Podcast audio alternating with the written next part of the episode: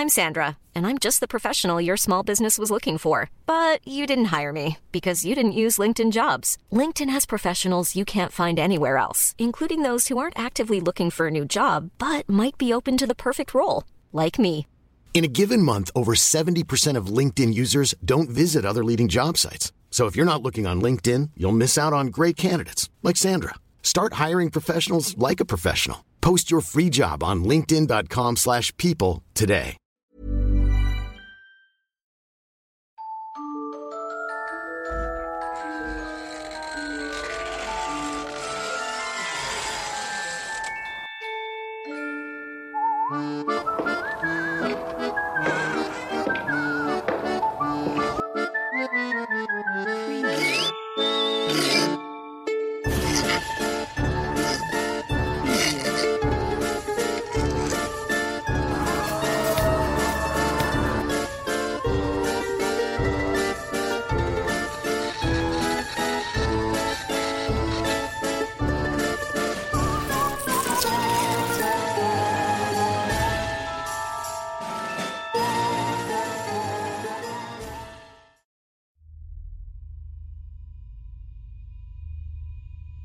El vestido de novia.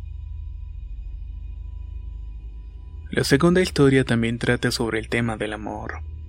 El protagonismo se perfila en una boda que se celebró a finales del siglo XIX. No es de imaginar cómo puede la desconfianza y la murmuración socavar los cimientos de un querer. ¿Será que la mente humana puede destrozar la vida de una persona? Susana, una bella mujer potosina, se dispuso feliz y contenta a alistarse para su matrimonio, el cual se iba a efectuar en la tarde de ese día sábado, día de San Valentín por cierto. Su imagen reflejada en el espejo mostraba una mujer hermosa y llena de vida. Entró en el vestir y al querer probarse el velo confeccionado para la ocasión, vio consternada que estaba manchado con algo, algo que parecía sangre. No entendió ni atinó a saber cómo se había manchado. Así pues, estaba impecable desde el mismo momento en que lo trajo a casa. Desesperada por ello, comenzó a llorar. En eso entró su madrina alarmada y le preguntó qué era lo que había sucedido. Al contarle ella la consoló y le dijo que tenía un velo hermoso y que se lo iba a regalar. Salió corriendo y al rato volvió con una belleza de tocado bordado con hilos de plata. Se acercaba la hora y la madrina ayudó a Susana a vestirse. Se arregló para poder acompañarla en el trayecto. A la hora exacta salieron rumbo a la catedral en un lujoso carruaje bellamente decorado. Pero no se sabe qué fue lo que ocurrió para que el carruaje se retrasara. Lo cierto era que el novio elegantemente trajeado de frac y sombrero de copa estaba esperando impacientemente en el altar. Intranquilo por la tardanza de la novia, el muchacho se sentó y buscó relajarse con un té que le sirvió un monaguillo. Entre tanto, los invitados comenzaron a murmurar dentro y fuera del templo. Todos se imaginaban la causa, el secreto a voces consentido y consensuado que callaban en público.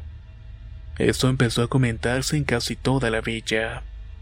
Todos creían saber el probable motivo de su tardanza, y mientras los minutos pasaban algunos aseguraban que la novia no llegaría por motivos ya de sobra conocido por ellos.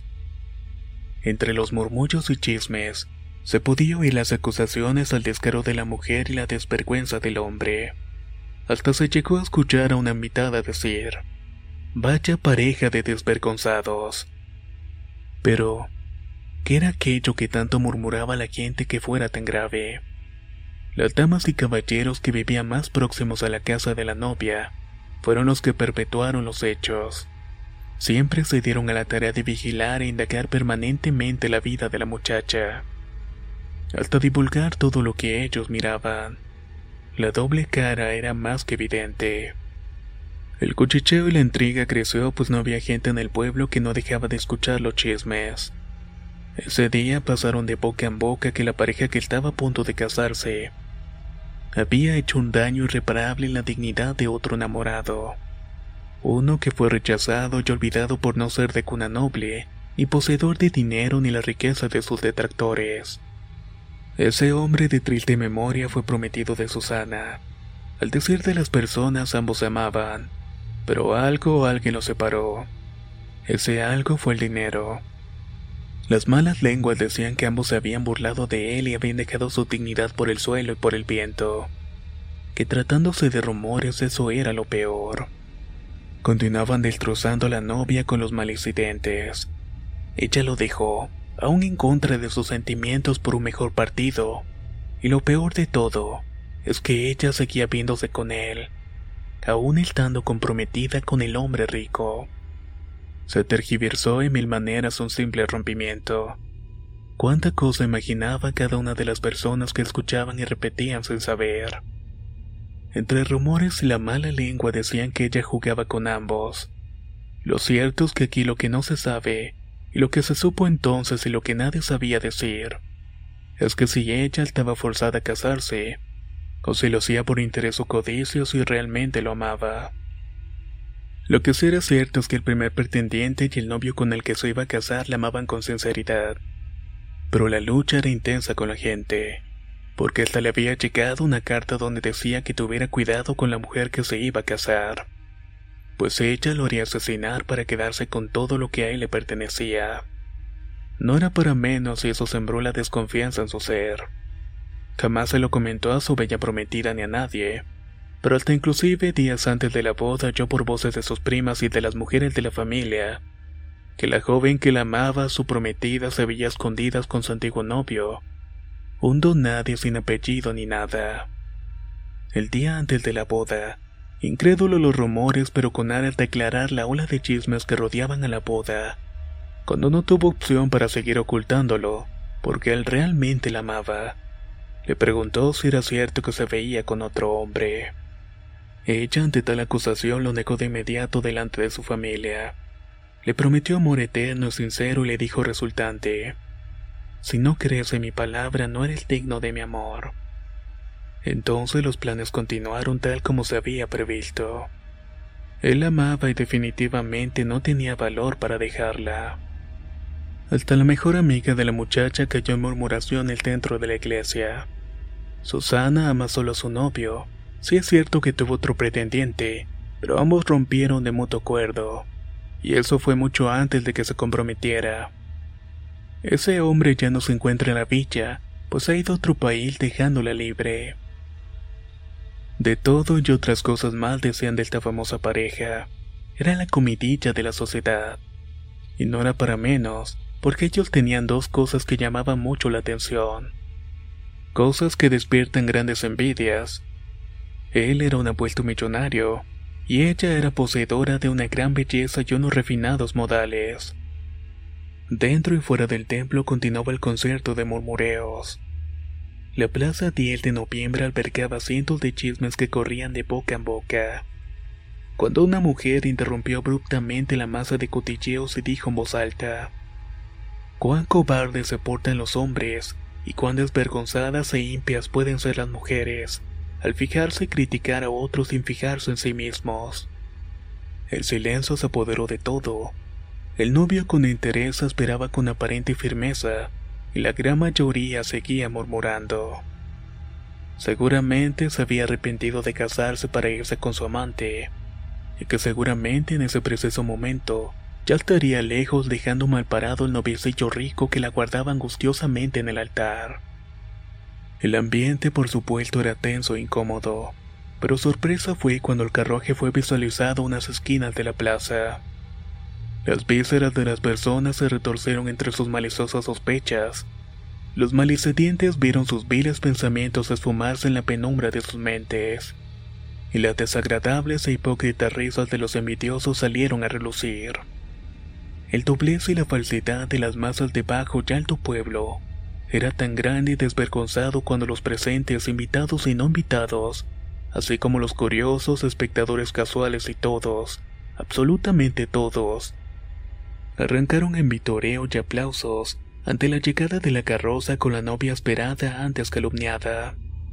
Todo fue felicidad y alivio para algunos, pero sorprendentemente, la elegante carroza no venía con conductor alguno pero igual se estacionó a las puertas de la catedral potosina.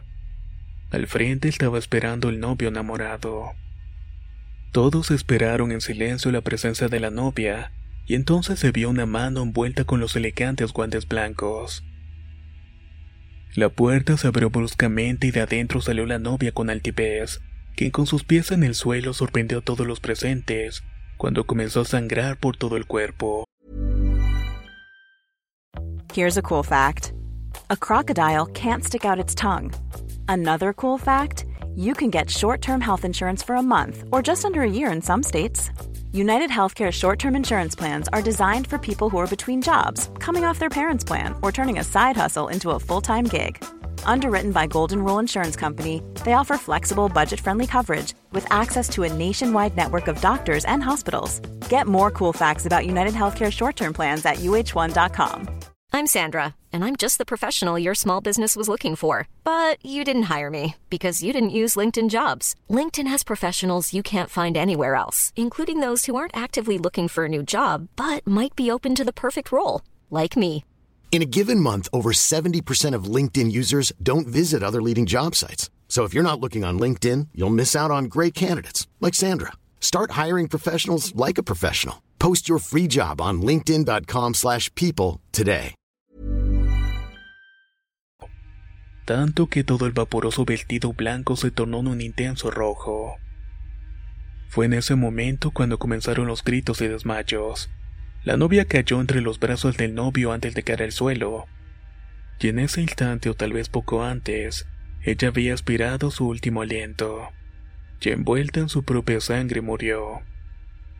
Los presentes se miraron como buscando un culpable y descaradamente acusaron al novio de tal fatídica muerte, ya que habían pensado que la había causado por celos y venganza. El escándalo se desató más y más Luego surgieron más sospechosos y culpables potenciales. El caso cada día se hacía más célebre, y tristemente fue el más famoso de la época.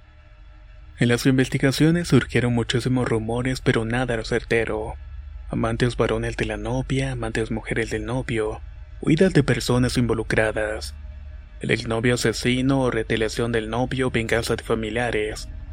Al final nadie se escapaba de los escandalosos cotilleos que surgían.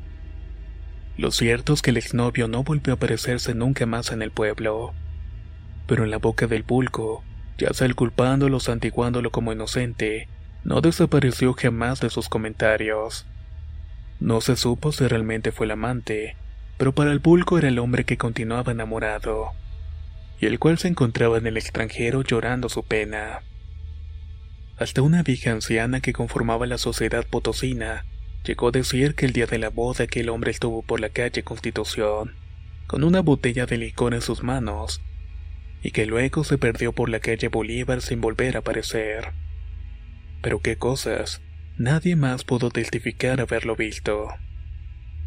Transcurrió el tiempo y toda la villa imperial de Potosí comenzó a hablar de la aparición de la novia por el centro de la ciudad, la cual lloraba desconsoladamente. También la vieron en muchas oportunidades parada en la plaza con rastros de sangre que deja su paso. El temor de salir por las noches se fue agudizando. Todos y cada uno de los habitantes de Potosí sentía que el alma de la novia todavía estaba en pena. Se acrecentaba cuando las conjeturas, investigaciones y juicios no podían develar los verdaderos hechos y motivos, y mucho menos el autor de tan macabro crimen. Las beatas del pueblo realizaron mesas en memoria de la bella novia, para que su alma descansara en paz, pero eran infructuosas. Escandalizados, una mañana se supo que la tumba de la novia había sido profanada, lo cual aumentó el rumor y el temor de que ella se había levantado para vengarse de su crimen. Muchos desmentían estas supersticiones, pero los incrédulos también comprobaron que donde había muerto sangrado la novia, una vez lavado el suelo volvía a aparecerse manchas de sangre. Otros decían que siempre había sangre fresca como recién vertida. Un día se aterrorizaron al ver que las graderías de la catedral se encontraba el traje de la novia con su ajuar completo todo ensangrentado. El terror no era infundado. Realmente era para estremecerse. Pues todo eso que se había encontrado era la vestimenta con la cual habían enterrado la novia el día de su muerte. El párroco mudecido lo guardó y luego se lo entregó a las autoridades. Las autoridades le destinaron un lugar en el reciente creado Museo de la Casa de la Moneda en Potosí, para guardarlo como reliquia de un suceso inusual en la región. Y dicen que el gran pintor potosino don Cecilio Guzmán de Rojas, por la belleza de la confección y sus materiales, realizó una de sus mejores obras plasmando en un lienzo el traje de la novia. Posteriormente, expuesto al público, causó escándalo al ver que en oportunidad desaparecía con sangre y que después de lavarlo nuevamente, a ciertas horas del día volvía a mancharse de sangre. Por eso fue retirado y colocado en depósito para exponerlo futuro. Pero lamentablemente hoy se desconoce su paradero. Al pasar los años, el novio volvió a enamorarse. Se casó y se fue a vivir a otra ciudad y no pudo comprobarse la culpabilidad de la muerte de la muchacha. La madrina y las amigas más allegadas de la novia muerta no aparecieron en el juicio, ni tampoco en las pesquisas del caso. Suponen que como ambas eran parientes de un poderoso rico vecino de Potosí, estas en algún momento habían huido al extranjero. Lo increíble de esta historia es que la única culpable de esa muerte fue la más vil de todas las enfermedades, la envidia. Envidia que fue creciendo con toda esa dolencia que padecían las personas de Potosí, y la cual fue transformándose en el arma más letal que puede existir sobre la faz de la tierra contra una persona. Lo lamentable de todo esto es que cada una de las personas de la región que contribuyeron con el desacrédito y la envidia fueron las responsables sin saberlo de la muerte de la novia. Y ojalá que hayan tenido tiempo de prepararse y arrepentirse antes de rendir cuentas al Altísimo en el momento de la muerte.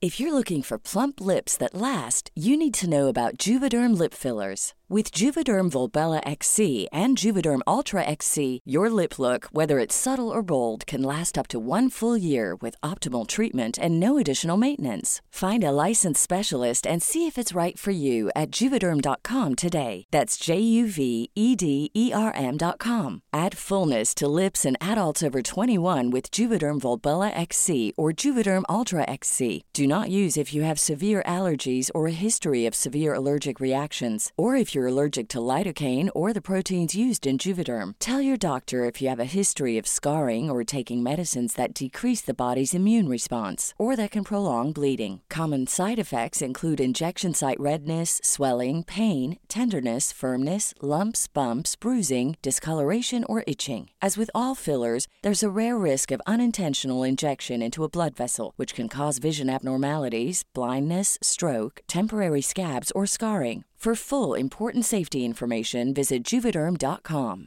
Planning for your next trip?